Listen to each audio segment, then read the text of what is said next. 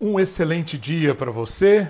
Chegamos ao episódio 40 da série Justiça e Esperança para hoje, e eu oro para que hoje, uma vez mais, a palavra de Deus nos impacte profundamente, nos ajude a enxergar o mundo pelas lentes proféticas de Isaías e a discernir quais os ajustes em nossa vida ajustes necessários para vivermos com justiça e esperança. Hoje estudaremos os capítulos 34 e 35. O nosso tema é Duas espécies de futuro: deserto ou jardim.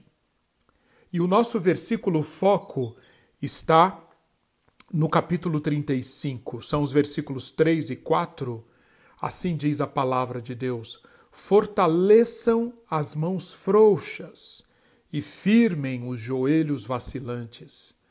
Digam aos desalentados de coração: sejam fortes, não tenham medo, eis aí está o Deus de vocês. Onde você preferiria morar? No meio de um deserto ou no meio de um jardim? Esta, a esta pergunta, acredito que quase 100% das pessoas, se não 100%, responderiam: é claro, num jardim. Pois bem, esta questão, duas espécies de futuro, nos são apresentadas exatamente aqui, nestes capítulos que podem ser considerados como os capítulos de fechamento, da conclusão da longa sessão que começou no capítulo 13 de Isaías.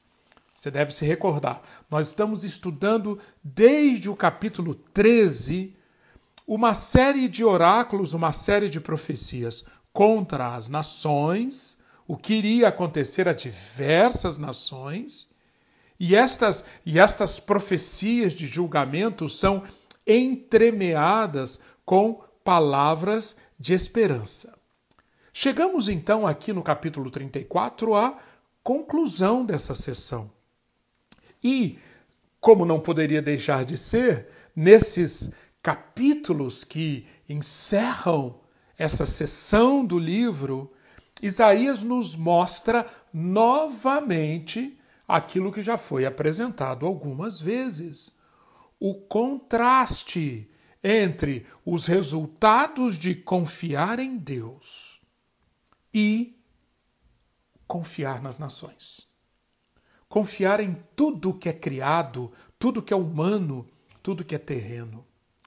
Isaías nos mostra mais uma vez esse contraste entre a sabedoria de confiar em Deus e a loucura de confiar nas nações.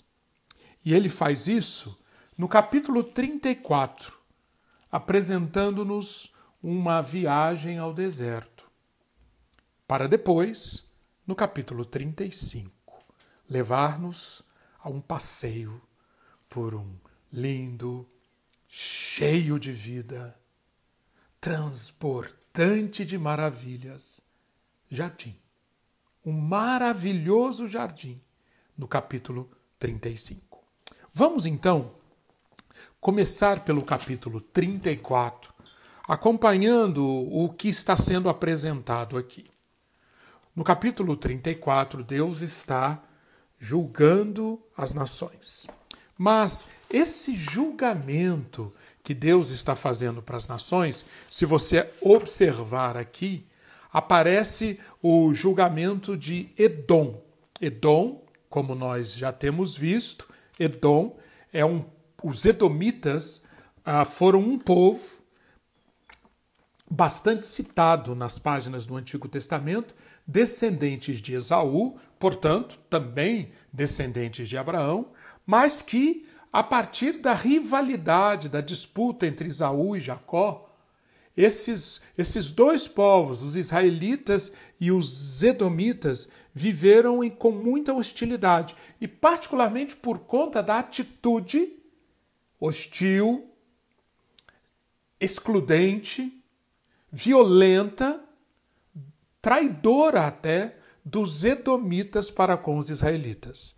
Edom, então, é apresentada aqui como uma nação sendo julgada.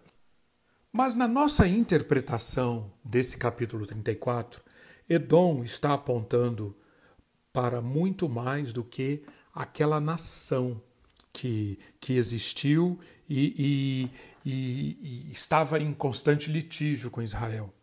Edom aponta para a humanidade, a humanidade arrogante e presunçosa. No final das contas, Isaías diz: essa humanidade arrogante e presunçosa, representada aqui por Edom, não poderá ficar diante de Deus no instante do julgamento, quando o julgamento chegar. Edom aponta para as nossas tentativas de sermos independentes de Deus, construindo o reino do homem aqui na terra. Lembra-se da cidade do homem, a cidade de Caim, que estudamos entre, nos capítulos 24 até o 27? Pois bem, Edom aqui aparece justamente representando essa atitude que, em última palavra, significa pecado. Pecado. Ezequiel capítulo 18, versículos 4 e 20, diz que a alma que pecar morrerá. Esta, esta, este decreto, este desígnio de que a alma que pecar morrerá, aparece nas Escrituras e lembrando-nos que, em um sentido real, pecar é perder a vida nas mãos de Deus como um sacrifício, como veremos aqui no, no, nos versículos 6 e 7. Logo, não é surpresa termos o deserto, o lugar de onde a vida saiu, onde não tem vida vermos o deserto como sendo o, o lugar de Edom. Mas Isaías reconhece que aqueles que rejeitam os esquemas, as lisonjas, as vantagens da cidade do homem, com as suas tentações de seguir o seu próprio caminho, aqueles que escolhem esperar por Deus para se colocarem nas mãos do Altíssimo, mesmo que seja no deserto estes vão descobrir uma estrada que leva para uma glória que não é deles. Como veremos, essa glória é livremente compartilhada por aquele a quem pertence efetivamente a glória. Alinhar-se com as nações da terra é escolher um deserto. Confiar em Deus é escolher um jardim. Ficar do lado, colocar a sua confiança nas nações da terra, fará com que vejamos uma terra produtiva ser transformada em um deserto. Capítulo 34. Porém, colocar-se ao lado, estar no pacto com o Deus da vida, significa que, mesmo se morarmos no deserto, aquele deserto se transformará num jardim. Capítulo 35. No capítulo 34, a primeira parte, versículos 1 a 4, nela, Isaías está mostrando a natureza universal do julgamento que está sendo retratado. Versículo 1: Aproximem-se, ó nações, para ouvir, e vocês, povos, escutem que a terra e a sua plenitude ouçam, que o mundo e tudo o que ele produz escutem. Observaram esse aspecto universal, esse aspecto de, de convite a, a todos, a, a todas as nações, a toda a terra, a plenitude da terra, venham e ouçam a sentença proferida pelo Senhor. Nós podemos lembrar aqui que esta isto que Isaías chama as nações para que escutem, é mais uma ocorrência daquilo que estamos escutando desde o capítulo 13 oráculos de julgamento. Isaías está nos mostrando aqui que não só os seres humanos, vejam, versículo 2: porque a indignação do Senhor está contra todas as nações, e o seu furor está contra todo o exército delas.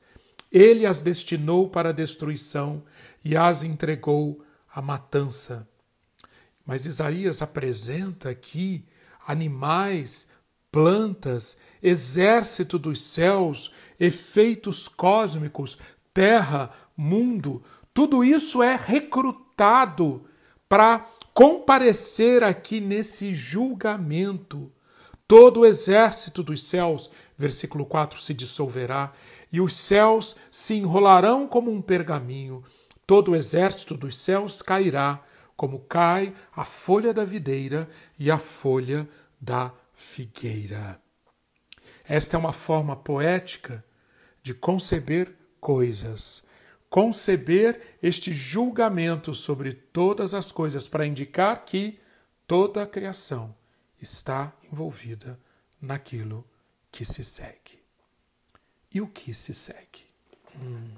A partir do versículo 5 e até o versículo 8, Isaías nos mostra uma das cenas mais sanguinolentas, mais violentas, mais destrutiva de todas as Escrituras. Acompanhe comigo, versículo 5. Porque a minha espada se embriagou nos céus. Eis que, para exercer juízo, ela desce sobre Edom e sobre o povo que destinei para a destruição. A espada do Senhor está cheia de sangue, engrossada da gordura e do sangue de cordeiros e de bodes, da gordura dos rins de carneiros, porque o Senhor fará um sacrifício em Bosra e grande matança na terra de Edom. Os bois selvagens cairão com eles, os novilhos com os touros. E Isaías prossegue descrevendo o dia da vingança do Senhor. Terra embriagada de sangue, o próprio pó ficando encharcado de gordura, os rios, os ribeiros de Edom se transformarão em piche, a terra se tornará em piche ardente. Esta terrível descrição do que está para vir sobre Edom reforça essa nossa linha interpretativa, porque de que Edom não é simplesmente aquela nação dos Edomitas do Antigo Testamento. Edom aqui é representante de todas as nações e seus destinos. E nós estamos assistindo uma descrição do julgamento, do julgamento de Deus sobre as nações, incluindo o julgamento final de Deus sobre as nações. E por que Edom foi escolhida aqui para representar essas nações? Porque Edom muitas vezes aparece nas Escrituras como a antítese, o antagonista de Israel. Edom é conhecido por tentar bloquear o que Deus estava fazendo pelo mundo ao se auto-revelar a Israel. Lembra-se de Números capítulo 20? Você pode ir lá, Números 20, 14 e 21, e ver as astúcias de Edom para tentar impedir que Deus fizesse o que ele estava planejando fazer através de Israel. Edom representa, novamente, as pessoas, as nações, as culturas que insistem em seus próprios caminhos em oposição aos de Deus. A espada do Senhor aqui então está bebendo a medida plena da ira no céu. É uma espada, com toda a clareza colocada aqui, controlada pela ira. A ira de Deus como nós já vimos tantas vezes em Isaías se manifestar, ira de Deus controlada, ligada, governada pela justiça dele, mas ira de Deus em ação, julgando Edom. E esse esse julgamento que aparece aqui como o sacrifício que Deus está fazendo No versículo 6, nós lemos um sacrifício em Bosra. Bosra era uma das uma, uma capital dos edomitas. E Isaías aqui enxerga que em Bosra haverá este sacrifício. É uma forma muito atípica, mas que precisamos encarar, que precisamos entender, mesmo sendo tão atípica, de, de, de afirmar que as nações sob julgamento, as nações bebendo plenamente a ira de Deus que desce do céu, a própria espada do Senhor. Este julgamento é apresentado como um sacrifício a Deus. Uma linguagem estranha, não é verdade? Uma linguagem até, nesses versículos aqui de 5 a 8, até enervante, por causa do seu tom francamente sangrento. Mas, para fazermos justiça com a interpretação da palavra de Deus, precisamos lembrar do seguinte: em primeiro lugar, o, o, o texto de Isaías foi escrito num contexto no qual descrever cenas de guerra era, era algo muito semelhante ao que está aqui. Na realidade, vários materiais ugaríticos, materiais muito antigos do Oriente, lá da época de Isaías ou de antes, nós, se nós olharmos a descrição de guerras naquele material, nós vamos ver que isso que está aqui até que é suave, comparando com o que encontramos em alguns outros textos da época. E o que vemos aqui, diferentemente também desses outros textos antigos, é que não há alegria divina nessa matança. Era comum nesses outros textos que, que quem matava se, se regozijava com aquilo. E não temos uma gota sequer de alegria da parte de Deus por executar isto.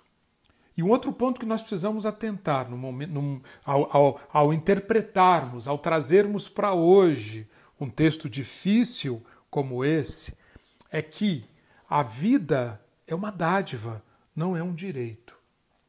E a sua continuação depende, no final das contas, de uma relação apropriada com um ser, Deus, cuja natureza é para a nossa, a natureza de Deus é para a nossa natureza, como fogo para a palha. Ou alguma provisão precisa ser feita para todos nós que recusarmos essa relação apropriada com esse ser, ou o resultado é a destruição. Não porque Deus seja um rancoroso ogro mestre, querendo acabar com tudo, mas porque este é o efeito lógico da nossa situação. Se a nossa natureza entra em contato com a natureza do ser de Deus, e se nós não temos a devida provisão e a devida proteção, esse encontro será como o do fogo encontrando-se com o restolho, com a palha.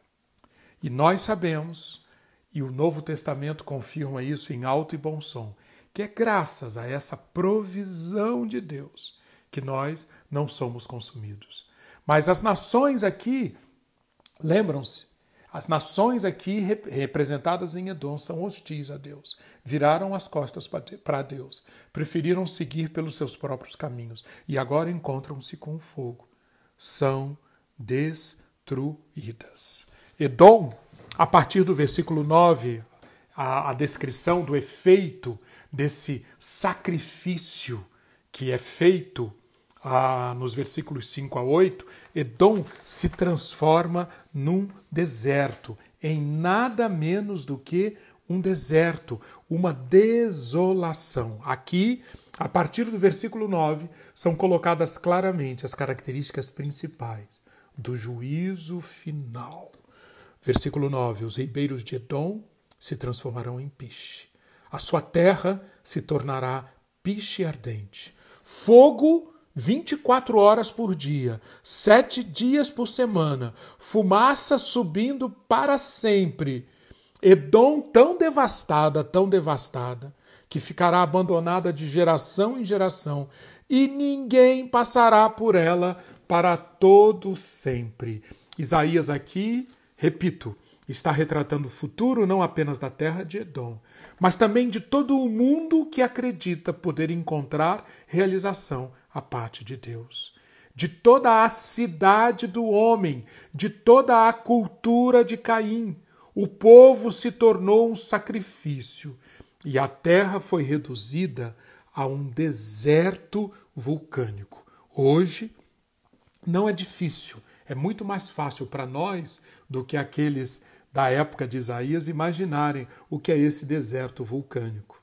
Nós temos hoje, nessa era nuclear, muito mais condições de sermos capturados por essas imagens tão vívidas, já que temos em nosso poder reduzir um belo mundo, um planeta maravilhoso, a um deserto radioativo. E se isso ocorrer, não será porque um Deus maligno decidiu infligir punição sobre nós, mas porque nos tornamos tão insistentes em dominar o mundo que, se pensarmos que devemos reduzi-lo a um monte de cinzas para isso, o faremos. Esse é um retrato de até onde pode chegar o distanciamento da vida, o distanciamento da relação apropriada com o Criador, com o ser divino, com o ser justo, com o ser santo, que é esse Deus que está sendo apresentado aqui nas páginas de Isaías. Na figura de Edom, se tornando um inferno, em que o fogo não se apaga, temos um símbolo semelhante ao que vemos lá em Apocalipse 19, 3. Lembra-se? Uma outra descrição desse julgamento final. Uma fumaça que sobe para todo sempre. E por fim, no capítulo 34, a descrição que Isaías faz de quem habitará essa terra devastada, essa terra aniquilada. Isaías diz no versículo 12: Já não haverá nobres, para proclamarem um rei. Os seus príncipes já não existem. Tente usar sua imaginação e entre aqui nessas cenas descritas por Isaías, nos palácios, nas ruínas dos palácios, versículo 13: crescerão espinhos, as urtigas e os cardos tomarão conta do que foram as fortalezas de Edom. Edom será habitada por chacais, morada de avestruzes, animais do deserto, hienas, bodes selvagens. A coruja fará o seu ninho. Ali, versículo 15, porá os seus ovos e os chocará. Também ali os abutres se ajuntarão, cada um com o seu par. É interessante que quando nós lemos numa versão mais literal do, do versículo 14, ah, é, como por exemplo a versão da Bíblia de Jerusalém, é, encontramos aqui menção a sátiros e a Lilith. Os sátiros chamarão seus companheiros. Ali descansará Lilith e achará um pouso para si. Essas são palavras que até hoje são usadas no mundo do, do no mundo do ocultismo. Essas, essas expressões, uh, Lilith, por exemplo, numa literatura judaica posterior, referia-se a um demônio do sexo feminino que se cria raptar crianças e seduzir homens. Por que Isaías usa palavras como essa, como essas? Porque o profeta está, está usando nomes popularmente conhecidos na época, nomes como Lilith e Sátiros, para referir-se a quê? A espíritos malignos aos quais é entregue a terra, que é objeto da ira de Deus. Isaías então está aqui deixando, junto com todo esse quadro terrível de devastação, ele está como que dizendo: só vai, só vai restar a morte, o reino da morte. Depois que a ira de Deus for consumada, só vai restar o reino da morte. E espíritos malignos ligados à morte, ligados a esse objetivo de sugar a vida, de escravizar e oprimir o que, o, o, seres que têm vida, esse, esse lugar que restar vai ser o reino de espíritos desse tipo. Concluindo o, a sua profecia sobre o julgamento de Edom, versículos 16 e 17, Isaías desafia as gerações posteriores a nós, aqueles que viveriam depois da época dele, a fazer o que? Versículo 16: Procurem no livro do Senhor e leiam. Nenhuma dessas criaturas faltará, e nenhuma estará sem o seu par, porque a boca do Senhor o ordenou, e o seu espírito mesmo as ajuntará, porque ele lançou as sortes a favor delas, e a sua mão lhes repartiu a terra com o cordel. Para sempre a possuirão, através das gerações habitarão nela. Claro que o profeta, então, está dizendo que as gerações futuras deveriam examinar o livro do Senhor, ou seja, o, o rolo, o livro onde aquela profecia estaria sendo registrada, porque ali estaria sendo registrado o que iria acontecer a Edom, e isso ficaria como um testemunho para as gerações futuras a certeza do cumprimento. Essa figura de o livro do Senhor se baseia no fato de que a boca do Senhor deu a ordem. Por isso, o Espírito reunirá essas criaturas ali. O mesmo Deus que fez a predição também concederá Edom como possessão eterna. Um cumprimento inicial desta profecia pôde ser observado na destruição com que Edom foi visitada logo depois da queda de Jerusalém. Jerusalém caiu no ano 587 a.C., 586. Naquele período, Jerusalém foi devastada. Pouco tempo depois, Edom foi varrida do mapa. Só que, diferentemente de Jerusalém, diferentemente de Judá, Edom nunca mais foi restaurada. Jerusalém e Judá, destruídas, exiladas, retornaram restauradas. Edom sofreu os resultados que são apresentados aqui em Isaías 34. Isso ficou registrado no livro do Senhor. O juízo sobre aqueles que permanecem enraizados no seu pecado, no seu orgulho, estabelecendo-se como cidade do homem, estabelecendo-se como cultura hostil aos propósitos de Deus e, portanto, transformam-se em um deserto. Todo sinal de vida é retirado, um deserto onde impera a morte. Quando chegamos ao capítulo 35, Isaías nos leva a um passeio num lugar completamente contrastante com o deserto no qual Edom se tornou. Agora, no capítulo 35, chegamos a uma terra, uma terra que foi transformada em jardim. Era um deserto, capítulo 35, versículo 1. O deserto e a terra seca, o ermo, o deserto, a terra seca, o ermo serão transformados em um jardim. Uma das mais lindas poesias do livro de Isaías e de todas as Escrituras, uma descrição sublime do que significa ou do que espera aqueles que terão o segundo tipo de destino retratado nessa conclusão desta sessão do livro de Isaías. Aqueles que entrarem no jardim. O que terão pela frente? O deserto e a terra seca se alegrarão o ermo exultará e florescerá como o narciso. Ele se cobrirá de flores, dará gritos de alegria e exultará. Receberá a glória do Líbano, o esplendor do Carmelo e de Saron, eles verão a glória do Senhor, o esplendor do nosso Deus. O que, que é representado aqui por este deserto que foi transformado?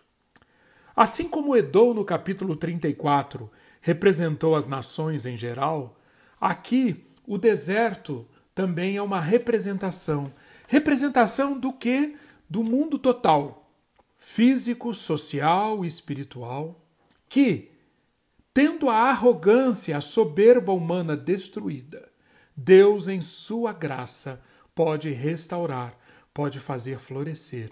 E esse florescimento alcança todas as dimensões: o mundo físico, o mundo social, o mundo espiritual. Enquanto confiar nas nações resulta em deserto, confiar em Deus resulta em jardim. E uma outra pergunta muito importante aqui: o que aconteceu, Isaías? O que aconteceu para que o deserto, o ermo, a terra seca subitamente se transformassem nesse jardim tão maravilhoso? O grande poeta Isaías mantém os seus leitores em suspense, até que no versículo 2 e no versículo 4 ele dá a resposta. O que aconteceu é que eles terão contato com a glória do Senhor, o esplendor do nosso Deus. Versículo 2. No versículo 4, eis aí o Deus de vocês. Ele vem para salvar vocês. A resposta, como temos acompanhado desde o início do livro de Isaías, lembram-se? O fator Emanuel, a partir do capítulo 7. Deus é o autor de toda alegria. Deus conosco, a glória do Senhor, o esplendor do nosso Deus. Este é, este é o segredo dessa transformação, dessa restauração. Porque Deus é o autor de toda alegria. Nós nunca podemos produzir essa alegria descrita nesse capítulo por nossas próprias forças. A alegria é sempre um subproduto da presença de Deus no mundo que ele criou. Em nós. Verdade tão ressaltada no Novo Testamento, nos ensinos de Jesus, nos ensinos de Paulo, nos ensinos de Pedro, no livro de Apocalipse. Quando nós, por nossa falta de confiança, tentamos manter Deus a uma certa distância e nos virar por nós mesmos, o resultado final é deserto, desolação. Só quando nos voltamos para Ele, reconhecendo a inutilidade de qualquer outra ajuda, podemos perceber que Ele está disponível, vindo para nós. Eis aí o Deus de vocês.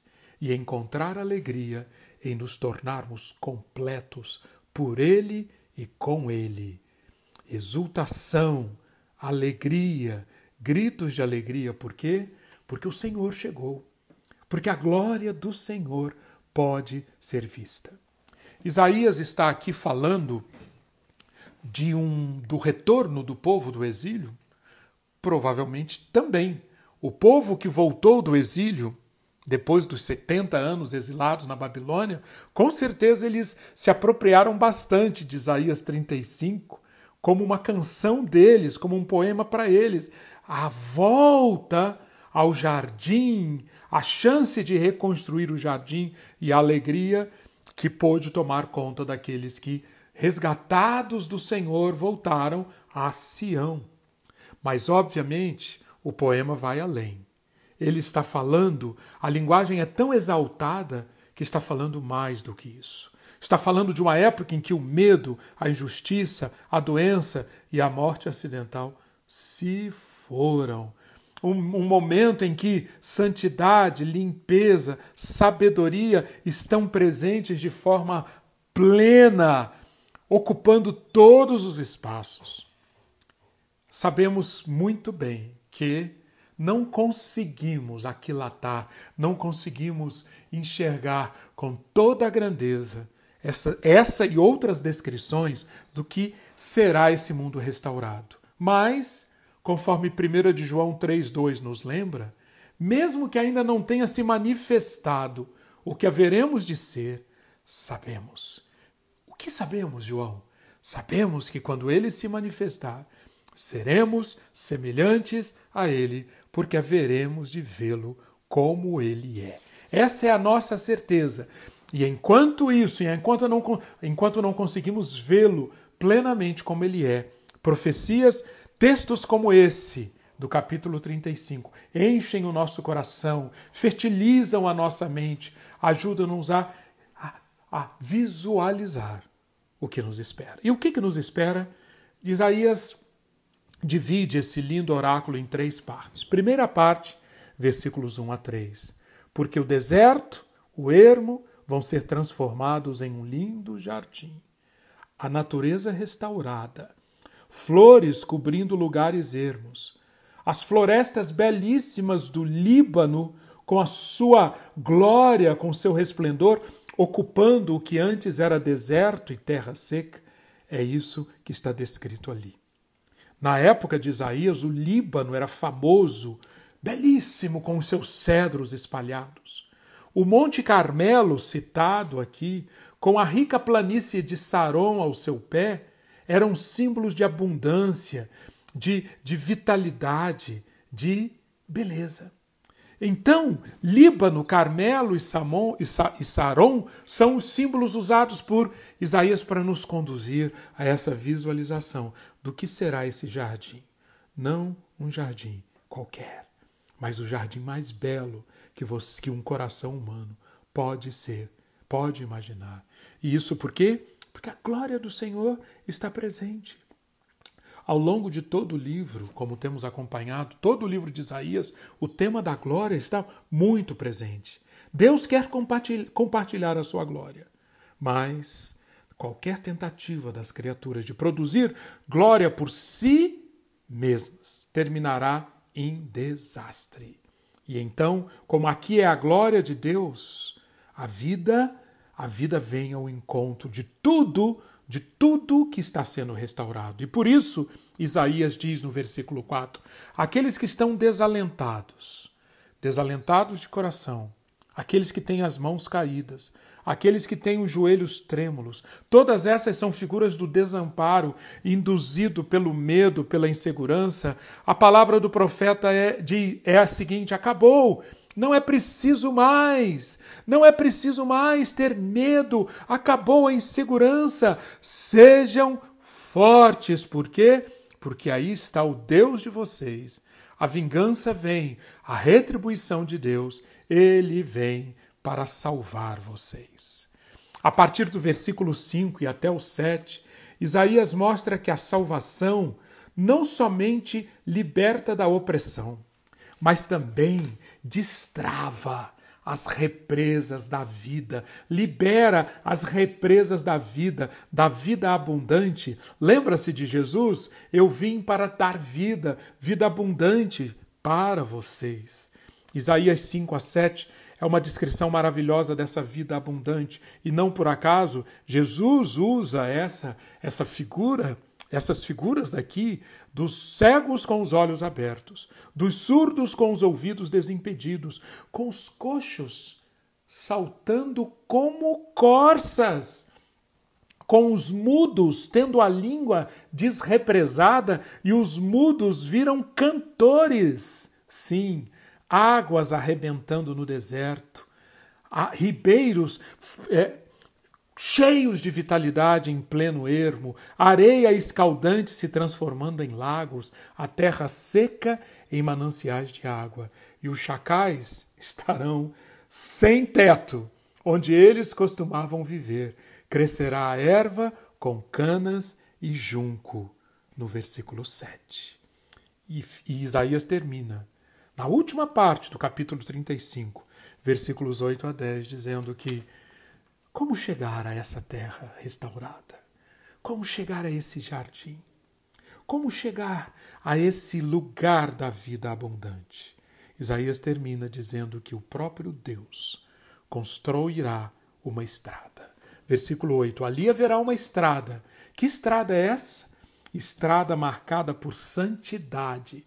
Esse caminho será chamado caminho santo. Os impuros não passarão por ele, só os santos. Lembra-se de Isaías capítulo 5, quando Isaías vê a santidade de Deus, ele é santificado por Deus e ele, os olhos dele se voltam para momentos quando a nação, a nação de Israel experimentará o que o próprio Isaías experimentou, a santidade de Deus presente. Aqui no versículo 8 nós vemos esse caminho santo, essa santidade ocupando tudo. Quem passar por esse caminho santo não será mais tolo, terá, será resgatado e ganhará uma sabedoria. Versículo 9. As questões da insegurança, você deve se lembrar que as estradas da época de Isaías eram lugares uh, difíceis de, de, de se usar, não, era, não eram lugares pavimentados, como nós já vimos outras vezes aqui no nosso estudo, eram lugares inseguros, lugares em que assaltos poderiam ocorrer, lugares em que feras poderiam atacar. Pois bem, o profeta quer nos dizer que não haverá nenhum, nenhum motivo de insegurança. Ele já falou: não tenham medo. Não haverá leão, nenhum animal feroz passará por ele. Por quê? porque é o caminho dos remidos. E o, e o capítulo termina com essa afirmação: Os remidos andarão por esse caminho, os resgatados do Senhor voltarão. Eles chegarão a Sião com cânticos de júbilo, alegria eterna. Lembram-se, a presença do Senhor chegou. A glória do Senhor é para sempre. O esplendor do nosso Deus não mais deixará essa, esse jardim. Portanto, alegria eterna coroará sua cabeça. Eles ficarão tomados de júbilo e alegria, e não haverá mais tristeza e gemido. A tristeza e o gemido fugirão deles. Essa esperança é a esperança da fé bíblica. Um dia em que o povo de Deus poderá ser libertado dos seus próprios pecados e também dos efeitos dos pecados dos outros, voltará para o lar do seu Deus e será totalmente restaurado à imagem desse Deus. Quando uma luta de toda a vida para evitar a tristeza e a dor terminará com essas, com a tristeza, a dor, os gemidos completamente dominados e substituídos por uma alegria, uma alegria eterna. É assim que Isaías chega ao final desse capítulo e eu convido você a voltar aqui a fazer esses passeios. Capítulo 34 por esse deserto do julgamento. Capítulo 35 por esse jardim, a Sião futura, prometida para nós, prometida para aqueles que com fé e esperança seguem no seu dia a dia, sabendo o que os espera. E eu recomendo que você também não deixe de ler na apostila desses capítulos a, a ligação da profecia de Isaías com o Novo Testamento. Há muito aqui nesses capítulos, especialmente no capítulo 35, que liga-nos diretamente com o que é ensinado no Novo Testamento. Que Deus então inunde o seu coração dessa fé, dessa esperança, ao mesmo tempo desse temor e que você prospere, caminhe, vá adiante. Por quê? Porque Sião está preparada. Temos uma cidade preparada. Alegremos-nos e exultemos nisso. Amém.